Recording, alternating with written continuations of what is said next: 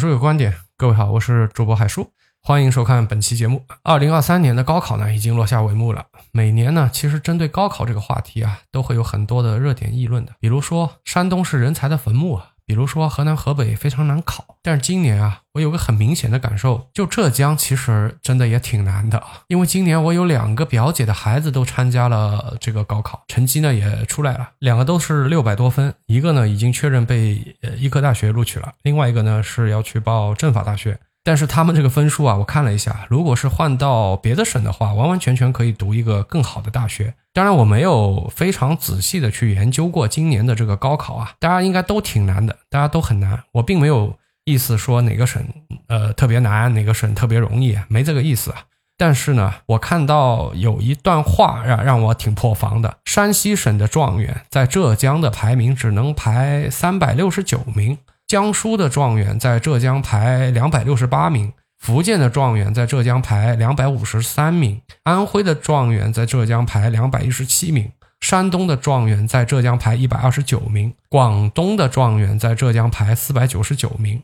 太他妈卷了，真的就有那种卷王之王的感觉。因为我的孩子将来也是要在浙江参加高考的，我我作为一个老父亲，我胸口痛啊，真的就搞不清楚他们为什么卷，这目的到底是什么？当年韩寒有一句话是刺痛到我的，他说我们现在的教育制度，学习就是为了遗忘感情，我们孩子没日没夜的在那里卷。最后就是为了把这些学到的知识再忘掉嘛，是不是这样？是的啊，很不幸就是这样的，因为我们都是经历过什么寒窗苦读十二年，好不容易千军万马过独木桥，百里挑一什么进了九八五二幺幺，回头一看，初中高中学的那玩意儿，你不能说没用，但是能派上作用的实际。在工作当中能够起作用的真的不多，并且为此牺牲了一部分孩子的健康。最起码的，你你眼睛健康肯定完了，对吧？很多人会近视，身体在成长发育的过程当中，天天趴在那个桌子上，你肯定是没什么好处的嘛。当然是你那时候年轻，身体恢复机能比较好，可能也没有什么落下什么病根子。但是如果说在那个年华，你你能够在更多的时间去接触接触自然。更多的时间去探索探索未知的那种，就培养自己的兴趣。但我知道这是喝多了说的话，对吧，兄弟们？没办法，我们还是活在现实中的，对吧？所以还得要去接受这个现实。今年高考分数出来的时候，我相信很多浙江的考生和家长应该都是沉默了。为什么这个土地上的学子会卷成这个样子呢？我也有过自己的思考。其实其他的自媒体或者新闻里说的那种观点，我今天就不赘述了啊。那个大家应该是耳朵都听出茧来了，这个多说无益啊。我觉得浙江现在分数那么高，有一个很重要的原因就是浙江的中产阶层太多了。前年还是去年，我们是不是提到过一个共同富裕的概念？那么这个示范省就是浙江省，大家有没有想过啊？为什么共同富裕的那个示范省会放在浙江呢？因为浙江有可能是全国贫富差距最小的一个省份。也是城市和农村贫富差距最小的省份，这就造就了浙江有大量的中产阶级。中产阶级是不愿意滑落到伪中产的，更不愿意滑落到赤贫，对吧？但是他们的晋升空间呢又非常的有限，他们手上的筹码和可利用的资源呢也是很有限的，所以他们就信奉一句话：万般皆下品，唯有读书高。如果不在高考上卷赢了，你不去找一份体面的工作，你就会要陷入到。阶级沦落的地步。现在的教育除了拼孩子的体力和智力，同时也要拼家庭对于教育的支出。这个和当年我们读书的时候已经完全不一样了。曾经在当年，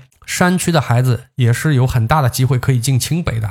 曾经农村的孩子也可以有大量的机会可以去触碰九八五和二幺幺的，现在不是说不行了，现在只是说难度相对于当年大得多的多了。之前不是也有清北的教授在感叹吗？放眼望去，一个很明显的现象，就来自于贫困地区的孩子是越来越少了，清北已经被中产家庭和富裕家庭承包了，包圆了。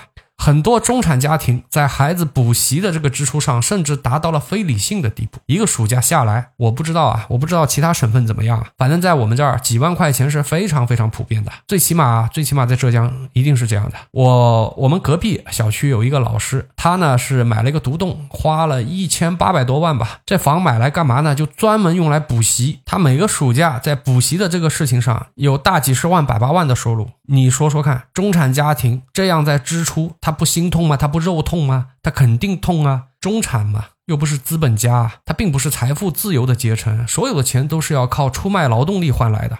只不过他们现在换取报酬相对来讲还算合理而已。但是这又有什么办法呢？除了押宝在孩子读书的这个事情上，他们还有什么其他的办法呢？哪怕是支出如此之高的这个代价，这也是他们唯一可以选择的一条光宗耀祖的路呀。如果收入相对拮据的地区，他就没有办法在孩子补习的这个事情上花那么多的精力、时间和金钱了。